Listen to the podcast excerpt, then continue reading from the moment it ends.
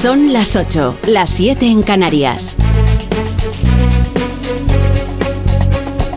En Onda Cero, La Brújula. Rafa La Torre.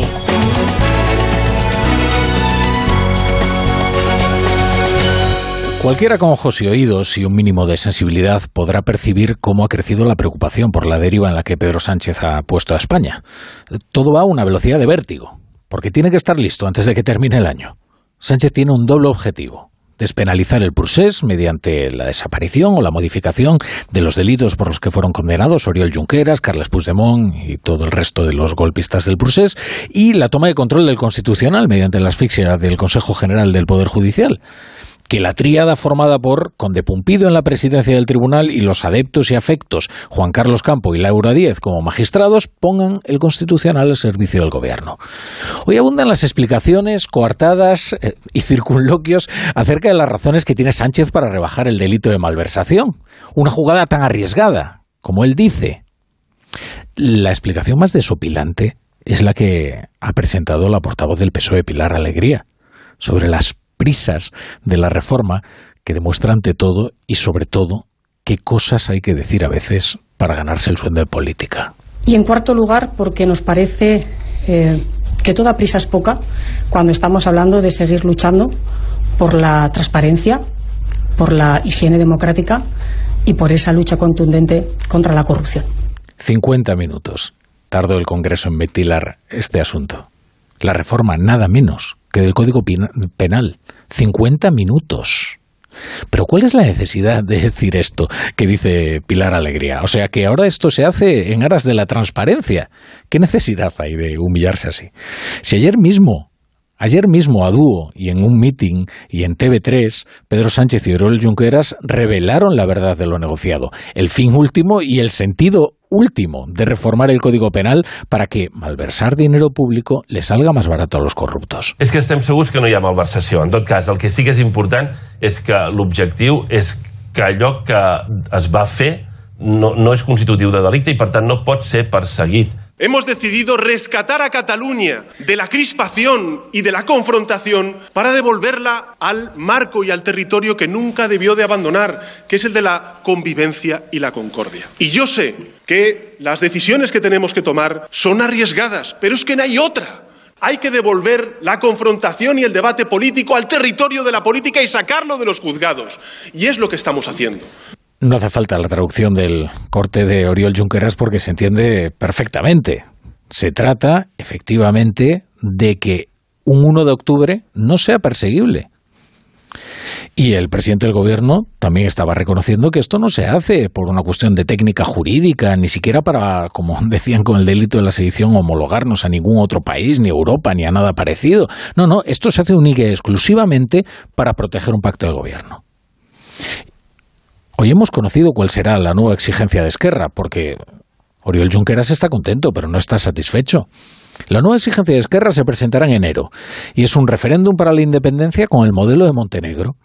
Ahora les contamos los detalles, pero lo fundamental es, cuando se presente en esa ponencia política y se apruebe en enero la propuesta de un referéndum como el que utilizó Montenegro para eh, independizarse de Serbia en 2006, ¿con qué autoridad moral y sobre todo con qué credibilidad podrá negar Pedro Sánchez que se vaya a plegar a esta exigencia? La brújula. Con la torre. Bienvenidos a la Brújula si se incorporan a esta hora a la sintonía de Onda Cero. Hoy ya estamos con el programa completo, que no hay partido, así que formato premium, horario ininterrumpido hasta las once y media, las diez y media en Canarias, con todas las secciones y los sospechosos habituales. También la Brújula de la Economía, que regresa tras este paréntesis eh, mundialístico. La reforma de la malversación saldrá adelante. Lo hará gracias a los votos del PNV y también gracias a los votos de Podemos. Esto es algo fabuloso, ¿eh?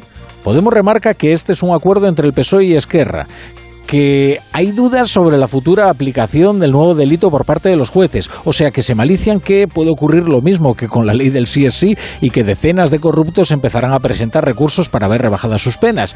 Así que todo mal.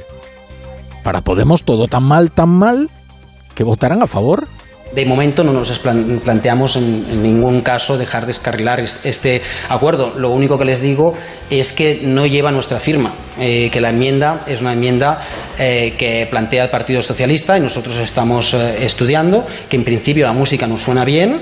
ya les dije el, viernes pasado que nos sonaba bien la música, la propuesta de Esquerra, también la, la, de, la del Partido Socialista. Va en el camino de intentar desjudicializar un conflicto político, pero no tenemos ahora una, una propuesta concreta y yo mm, salgo hoy aquí sin poder explicarles cuál es la posición del grupo eh, parlamentario porque aún no, la no, no, no existe esa posición más allá de lo que les estoy diciendo. Bueno, como la música suena bien, vamos a bailar al compás aunque no sepamos explicar cuál es la posición que tiene Podemos al respecto. Miren, después del tortuoso circunloquio de Jaume Sens, la conclusión es que Podemos no sabe qué hacer, aunque todos sabemos qué harán, que es votar a favor de una rebaja penal de la malversación.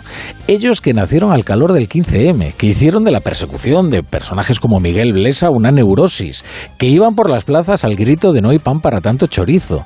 Todos envejecemos, ¿eh? Pero ¿quién iba a pensar que Podemos apenas 10 años después del 15M iba a considerar que se castigaba con demasiada pena el manejo discrecional de fondos públicos. Esto no es envejecer, ¿eh? esto es una súbita decrepitud. ¿eh?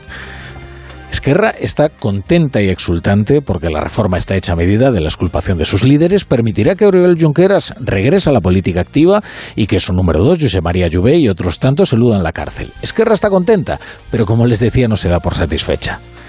Hoy ni más ni menos, ni más ni menos que hoy, dirigentes de Esquerra han puesto en circulación su siguiente exigencia, un referéndum de independencia a la manera de Montenegro. A finales de enero, Esquerra aprobará una ponencia política en la que establecerá un modelo de referéndum de independencia que formará parte de su programa para las próximas elecciones. ¿Cómo será ese referéndum? Se lo han contado hoy a los periodistas. Uno del tipo Montenegro, con una participación mínima del 50% y la necesidad de que el sí obtenga al menos el 55%. Esta es la fórmula con la que Montenegro logró independizarse de Serbia y la que Oriol Junqueras pretende pactar con Pedro Sánchez para un referéndum pactado con el Estado. Evidentemente esto ya no es para esta legislatura, será el requisito que imponga Esquerra para la próxima investidura. Y ahora imaginen que mañana sale Sánchez a decir, pero ¿por qué nos toman? Nunca vamos a pactar un referéndum montenegrino. Bien, ¿y con qué credibilidad va a negarlo? Si dijeron lo mismo de la sedición, si era impensable lo de la malversación, si tampoco se iba a celebrar una mesa de diálogo, si ni siquiera se iba a negociar con Bildu. Lo cierto es que Esquerra no ha tenido ni siquiera la delicadeza de esperar unos días para contarle a los periodistas cuáles son sus planes para el futuro inmediato. Y sus planes son los naturales de un partido independentista, que es plantear un referéndum de independencia. Pero si todas las exigencias de Esquerra se han ido cumpliendo eh, puntualmente porque esta no, no va a ser así. Hoy ha tomado la palabra en el Senado Alberto Núñez Feijó para pedir unas elecciones cuanto antes. Esto significa que renuncia por el momento a una moción de censura como le pide todo el resto de la oposición. Si no existe el más mínimo propósito de enmienda, que dé marcha atrás en los pactos con Esquerra o con Bildu, que dé marcha atrás en los indultos, en la derogación de la sedición, en la rebaja de la corrupción, en la subida de los impuestos o en las leyes que rompen la independencia judicial, hay que convocar elecciones ya. La preocupación no es exclusiva, ¿eh? ni de la oposición, ni, siquiera tampoco de la derecha. Hay, hay, un interesante manifiesto publicado hoy en defensa del orden constitucional, o sea, en contra de la reforma de los delitos de sedición y malversación. Lo firman varios socialistas, sindicalistas y personalidades de todas las ideas y procedencias. Abundan, por cierto, los excargos socialistas. ¿eh? Aún más interesante que leerlo fue escuchar la charla que ha mantenido en más de uno Carlos Alsina con uno de sus firmantes. Se trata de José María Moedano, es exdiputado socialista y también fue abogado de José Antonio Griñán, con el que tiene una cierta relación. Una relación, hombre, la relación entre abogado y defendido siempre es de intimidad, ¿eh? Bien, pues Moedano asegura que los condenados por los seres de Andalucía renuncian a participar en el abaratamiento del delito de malversación para no ser considerados cómplices del independentismo. Dicen que renuncian a participar en esta medida, que la consideran una indignidad y un insulto para ellos. Que se, les mezcle en una medida de reforma propuesta, ya no ni siquiera por estos partidos de la coalición, sino por Esquerra Republicana, claramente, pactada en secreto con el presidente del gobierno, que es el que desde el primer momento ha negociado esto con ellos, y lo consideran, como digo, un insulto para ellos. O sea que aunque puedan resultar beneficiados por la reforma, los condenados por los ERE consideran vergonzoso que le metan en el mismo paquete que Junqueras, porque es verdad, ellos utilizaron el dinero público para un fin que era distinto al que estaba previsto. Pudieron crear una trama clientelar, y así se ha demostrado en la sentencia que los condenaba, para eh, prolongarse en el poder, incluso perpetuar la presencia en el poder del Partido Socialista. Pudieron hacer todo tipo de irregularidades. Ahora, su malversación al menos no estaba sazonada con la sedición y no utilizaron el dinero para un envite y un embate constitucional como el que hicieron Junqueras, Puigdemont y compañía, y que ahora pretende ser despenalizado. Así que esta reforma nunca se hizo para sacar a Griñán de la cárcel. Y ese es un error que cometió varias veces la oposición cuando quiso señalarlo. No, porque a Pedro Sánchez en realidad, donde esté Griñán, si en la cárcel o en la calle, le da exactamente igual. Eh, esta reforma se hizo para proteger un pacto de legislatura. Ese es el bien jurídico a proteger en la nueva reforma del Código Penal. Saben que todo delito tiene un bien jurídico a proteger. Antes era el erario público cuando hablábamos de los delitos de malversación. Ahora no, ahora es el pacto de gobierno de Pedro Sánchez. Y lo que pase con Griñán, bueno, pues si es un efecto eh, colateral de esta ley, pues bien está, pero tampoco es lo prioritario.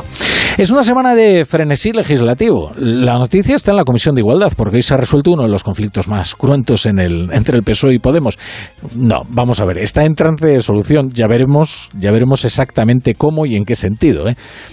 Carmen Calvo preside la sesión, la comisión ha debatido y ha votado las enmiendas de los grupos a la conocida como ley trans, incluidas sí las enmiendas de la discordia, que son estas enmiendas socialistas para imponer algunos requisitos a la posibilidad de que los menores de 16 años puedan cambiar de sexo. ¿Qué ha ocurrido? Pues que por el momento ha ganado Podemos, al menos por ahora. A ver, aquí la cuestión era si la enmienda del PSOE saldría adelante con los votos de PP o de Vox y no ha sido así. Así que la enmienda para que un juez autorice el cambio registral de los menores de 16 años ha quedado rechazada en comisión. Veremos qué ocurre en el Pleno cuando se debata la totalidad de la ley y si el PSOE está dispuesto a votarla. Porque aunque parezca paradójico, esto complica la aprobación de la ley. Hasta el miércoles hay plazo para que los grupos presenten, eh, con los grupos con enmiendas rechazadas, como las del PSOE, digan si las quieren mantener vivas para su debate en pleno o no. Debate que no va a ser esta semana, sino la próxima. Así que continúa, continúa el culebrón de la ley trans, aunque hoy la número dos de Montero, Ángeles Álvarez Pam, es una mujer, eh, en fin, muy contenta. Pues estamos verdaderamente muy contentas desde el Gobierno porque hoy se da un paso más eh, relevantísimo para que por fin la ley trans sea ley. Eh, acaba de aprobarse en la Comisión de Igualdad el dictamen y además con todos los derechos que creíamos que debían de estar en este informe. Onda La Brújula, Rafa La Torre.